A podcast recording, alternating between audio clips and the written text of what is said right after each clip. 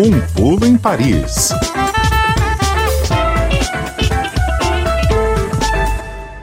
Dia de dar um pulo em Paris, conversar com o pessoal da Rádio França Internacional hoje com a Daniela Franco. Oi, Dani, boa tarde. Oi, Tati, boa tarde para você, boa tarde para o Fernando e os ouvintes da CBN. Fazia tempo que a gente não tinha possibilidade de tratar de um assunto mais leve aqui com a Dani ou com a Adriana Moisés na Rádio França Internacional, porque os acontecimentos mundiais, infelizmente, infelizmente não estão lá muito bonitos.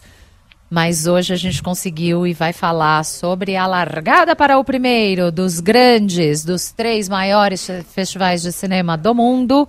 O Festival Internacional de Cinema de Berlim, que é sempre o primeiro do ano. Tem filme brasileiro competindo em várias categorias e o Brasil já brilhou no começo desse ano em outros festivais europeus.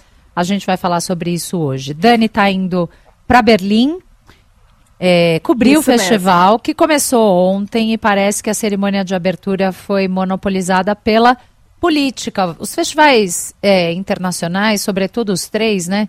Veneza, Cannes, Berlim, que são os três maiores do mundo, sempre tem é, uma pitada forte de política. Conta pra gente sobre Berlim, Dani.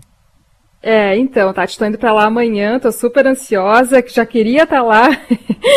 e é verdade que Berlim faz parte da tríade aí dos grandes festivais europeus de cinema, junto com Cannes, aqui na França, Veneza na Itália. E o Festival de Berlim tem essa particularidade, acho que até mais do que Cannes e Veneza, de, de ser dominado pela política, né? É marcado por demonstrações, por discursos, né? Uma seleção de filmes sempre muito engajados politicamente. E, e, essa 74 edição da Berlinale, antes mesmo de começar, já foi engolida aí por uma forte polêmica, que foi o convite para abertura para membros do partido alemão da extrema-direita AfD, o Alternativa para a Alemanha. A organização da Berlinale diz que o convite para todos os membros do parlamento alemão para a abertura do festival é algo que é automático, é assim todos os anos, e como o FD, o Alternativa para a Alemanha, tem cinco membros no parlamento, eles foram uh, automaticamente convidados aí para a abertura da, da Berlinale. Mas teve uma forte pressão popular uh, pela possibilidade de que essas cinco pessoas desse partido da extrema-direita alemã fossem à abertura da Berlinale.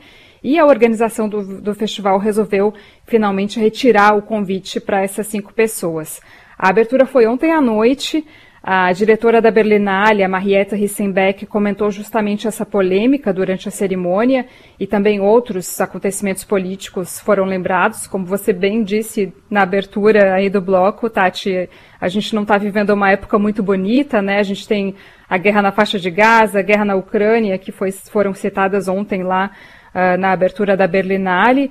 Uh, a Mariette Rissenbeck, diretora da Berlinale, também lembrou também o fato de que uh, a presidente do júri do festival nesse ano, a atriz mexicano-queniana Lupita Nyong'o, é a primeira personalidade negra a presidir o júri da Berlinale em 74 edições do festival. Então, uh, foi uma abertura bem intensa e essa edição da Berlinale promete aí, Tati, Fernando. Tem vários filmes brasileiros nesta edição. Quais são? São quatro, é, são quatro filmes brasileiros, Fernando, além de duas coproduções do Brasil com outros países competindo nesse ano lá em Berlim. Uh, o Brasil não tem nesse ano nenhum representante na competição principal pelo Urso de Ouro, que é o maior prêmio da Berlinale, né? Uh, mas vale lembrar que o Brasil levou o Urso de Ouro duas vezes, uh, já lá no Festival de Berlim, com Central do Brasil, do Walter Salles, em 98, e Tropa de Elite, do José Padilha em 2007. É, é um grande festival, são mais de 230 filmes em exibição, 20 é, filmes na competição principal. O filme de abertura foi uh, o Small Things Like This, com Killian Murphy no elenco, sobre a escravização de mulheres pela Igreja Católica da Irlanda durante quase dois séculos, um grande concorrente aí para levar o Urso de Ouro desse ano. Uh, e o Brasil tem um representante de peso na segunda maior mostra da Berlinale, que chama Pano Panorama, é muito prestigiada. Uh, é o longa-metragem Betânia, do Marcelo Bota, uh, que vai fazer estreia internacional lá em Berlim. É um filme muito bonito, que eu tive a oportunidade de assistir antes da estreia, porque eu vou, vou, falar com o Marcelo justamente antes da estreia. Esse filme foi gravado na região dos Lençóis Maranhenses e fala da luta de uma mulher do Maranhão, uma parteira, uh, que se chama como o nome do filme Betânia. Uh, depois na mostra Encounters, que é uma mostra mais alternativa da Berlinale, a diretora paulista Juliana Rojas compete com o longa Cidade Campo, uh, um filme que retrata duas histórias de imigração e que a Juliana Rojas trata muito bem da temática de lutas de classes, né, como ela já fez nos filmes dela, nos outros filmes dela, o Trabalhar Câncer e As Boas Maneiras. A gente tem dois curtas brasileiros concorrendo, de duas jovens diretoras mulheres, Lapso, da mineira Caroline Cavalcante, na mostra Generation 14 Plus, que é uma mostra mais centrada em filmes que tratam de temáticas relacionadas a crianças e adolescentes, Uh, e outra produção brasileira concorrendo é o documentário Quebrante, da diretora paulistana Janaína Wagner, na mostra Forum Expanded, da Berlinale, que é uma sessão para filmes mais artísticos, mais abstratos. E nesse documentário ela resgata, a Janaína Wagner, a diretora, resgata a polêmica história da construção da rodovia transamazônica. Enfim, todos os filmes brasileiros na, na Berlinale nesse ano têm um discurso sociopolítico muito forte, que tem tudo a ver com o festival. A organização do Festival de Berlim valoriza muito esse engajamento, o debate político e o cinema brasileiro atual está muito em sintonia aí com esses códigos desse grande evento lá em Berlim. Muito Tati, legal. Fernanda. Tô louca para ver o filme da Juliana Rojas, viu? Louca para ver. Foi todo filmado em Mato Grosso do Sul. É uma história de migração, né? Entre áreas urbanas e rurais. Tô super curiosa. Tô curiosa também para saber qual é o filme alemão que foi todo filmado aqui no Brasil e que tem produção de cineasta brasileiro, hein, Dani? É, Tati, um filmaço, chama Dormir de Olhos Abertos, em português mesmo é o título original, da cineasta alemã Nelly Rolatz, e que tem produção do Kleber Mendonça Filho, uh, da produtora dele, a Cinemascópio, né, que é dirigida por ele e pela esposa dele, a, a Emily Lesclos. Direção de arte também de outro brasileiro, o Diogo Hayashi. Na verdade, é um filme multicultural, com atores chineses, brasileiros, Uh, tem o ator franco-argentino Noel Pérez Biscayarte. É um longa de ficção inteiramente rodado no Recife. Fala da história de imigrantes chineses na capital pernambucana. É uma trama muito interessante, com um olhar exterior de uma estrangeira, da Nelly Rolatz, que é alemã, uh, de problemas que nós brasileiros recriminamos tanto em outras sociedades, mas que às vezes a gente tem um pouco de dificuldade de aceitar que acontece no Brasil também, né? Como xenofobia, preconceito, racismo. Então eu achei, eu pude assistir também antes desse filme, antes da estreia, eu achei muito interessante ter a perspectiva de uma cineasta estrangeira contando a saga de trabalhadores estrangeiros também no Brasil. Uh, e como uh, a forma que eles não são aceitos pela sociedade brasileira, né? Eles vivem à margem, não conseguem se integrar, são invisibilizados, às vezes até zombados, né? Uh, e que eu achei também muito interessante uh, a ideia inicial desse filme, desse longa alemão, enfim, alemão, brasileiro, argentino, chinês, uh, O Dormir de Olhos Abertos. A ideia dele veio depois que a diretora do filme, a Nelly Rolatz, encontrou o Kleber Mendonça Filho em um festival e ele comentou com ela justamente sobre a história de imigrantes chineses vivendo uh, aglomerados em condições subhumanas em um condomínio de luxo no Recife.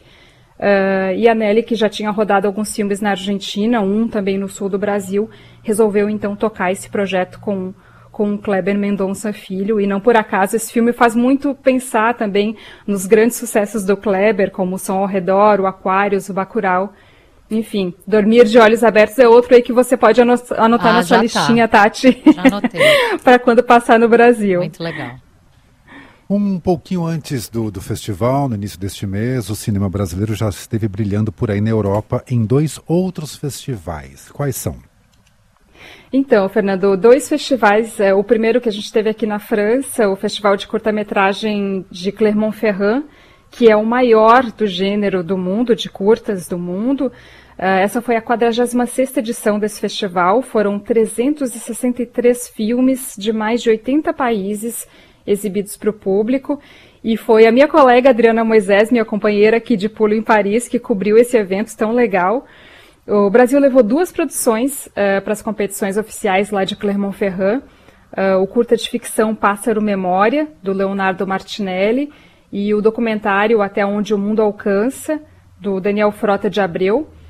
Uh, e um pouquinho antes do festival de curta-metragem de Clermont-Ferrand, ainda entre o final de janeiro e o começo de fevereiro, a gente teve um outro evento muito legal aqui na Europa, por onde passaram muitos dos grandes cineastas uh, e das grandes cineastas do Brasil, o Festival Internacional do Filme de Roterdã, na Holanda, uh, a 53 edição, e o Brasil levou nove representantes. Entre eles, um filme para a mostra que é a vitrine do Festival de Roterdã, a Tiger Competition, uh, o longa Praia Formosa, da diretora carioca Júlia de Simone. E eu entrevistei a Júlia um pouquinho antes de ela embarcar para Roterdã e ela me contou de todo o trabalho minucioso que foi feito para produzir esse filme tão necessário, uh, que fala sobre o apagamento dos traços da escravização no Rio de Janeiro. Eh, por meio da, da história da personagem Muanza, que foi traficada do Reino do Congo para o Brasil no século XIX para ser escravizada. Um filme muito, muito bonito, muito interessante, muito necessário. E cereja do bolo, o Brasil levou um prêmio lá em Roterdã esse ano com o longa Levante, da Lila Hala. não sei se vocês chegaram a assistir. Levante. Em breve, em breve. é um filme muito poderoso, muito forte, impactante, que aborda um, um tema que é tabu no Brasil, o aborto. Sim. E conta a, a, história da personagem Sofia, que tem 17 anos, a jogadora de vôlei, uh, selecionada para um campeonato que tem tudo para alavancar a carreira dela no esporte, mas ela é engravida, não quer levar adiante a gestação. Enfim, não vou dar spoilers, mas toda a trama se desenrola a partir disso. E o Levante ficou com o prêmio de melhor filme do júri jovem lá em Roterdã, que é um prêmio que é concedido por um júri formado por uh, admiradores do cinema que têm entre 16 e 22 anos. O júri considerou o longa da Lila Hala como ousado e destemido e que leva uma mensagem muito poderosa e que, que é muito verdade mesmo. Muito legal. A Lila Hala, é, que faz parte dessa nova geração aí de cineastas do Brasil, chegando com tudo, quebrando tabus e revolucionando o cinema nacional depois desse período crítico aí, né, que a cultura brasileira atravessou com uma tentativa de desmonte e que uh, ainda bem que não vingou. É, mas fez muito é mal, é né, forte. a indústria é. audiovisual é, brasileira. É bom ver é. surgir novos talentos assim, com tanta é, vontade de contar a história, né? É verdade, mostrando que a arte é, é muito mais forte, né, uhum. Tati? Que essa nova geração está chegando com tudo e a prova disso é o destaque aí que todas essas produções brasileiras vêm recebendo em nos maiores festivais aí do mundo. Muito legal. Muito legal, Dani. Boa viagem para você até Berlim. Aproveite também, né? Vai ser uma viagem a trabalho, mas é muito legal cobrir festival de cinema. Então aproveite bastante e volte com boas novidades para gente. Opa, valeu, Tati, Fernando. Muito obrigada. vou pensar em vocês lá. Eu sei que vocês amam cinema. Ótima sexta para vocês, ouvintes, e até semana Igualmente, que vem. Igualmente, até lá. Daniela Franco, da Rádio França Internacional, que está aqui toda sexta-feira no nosso pulo em Paris.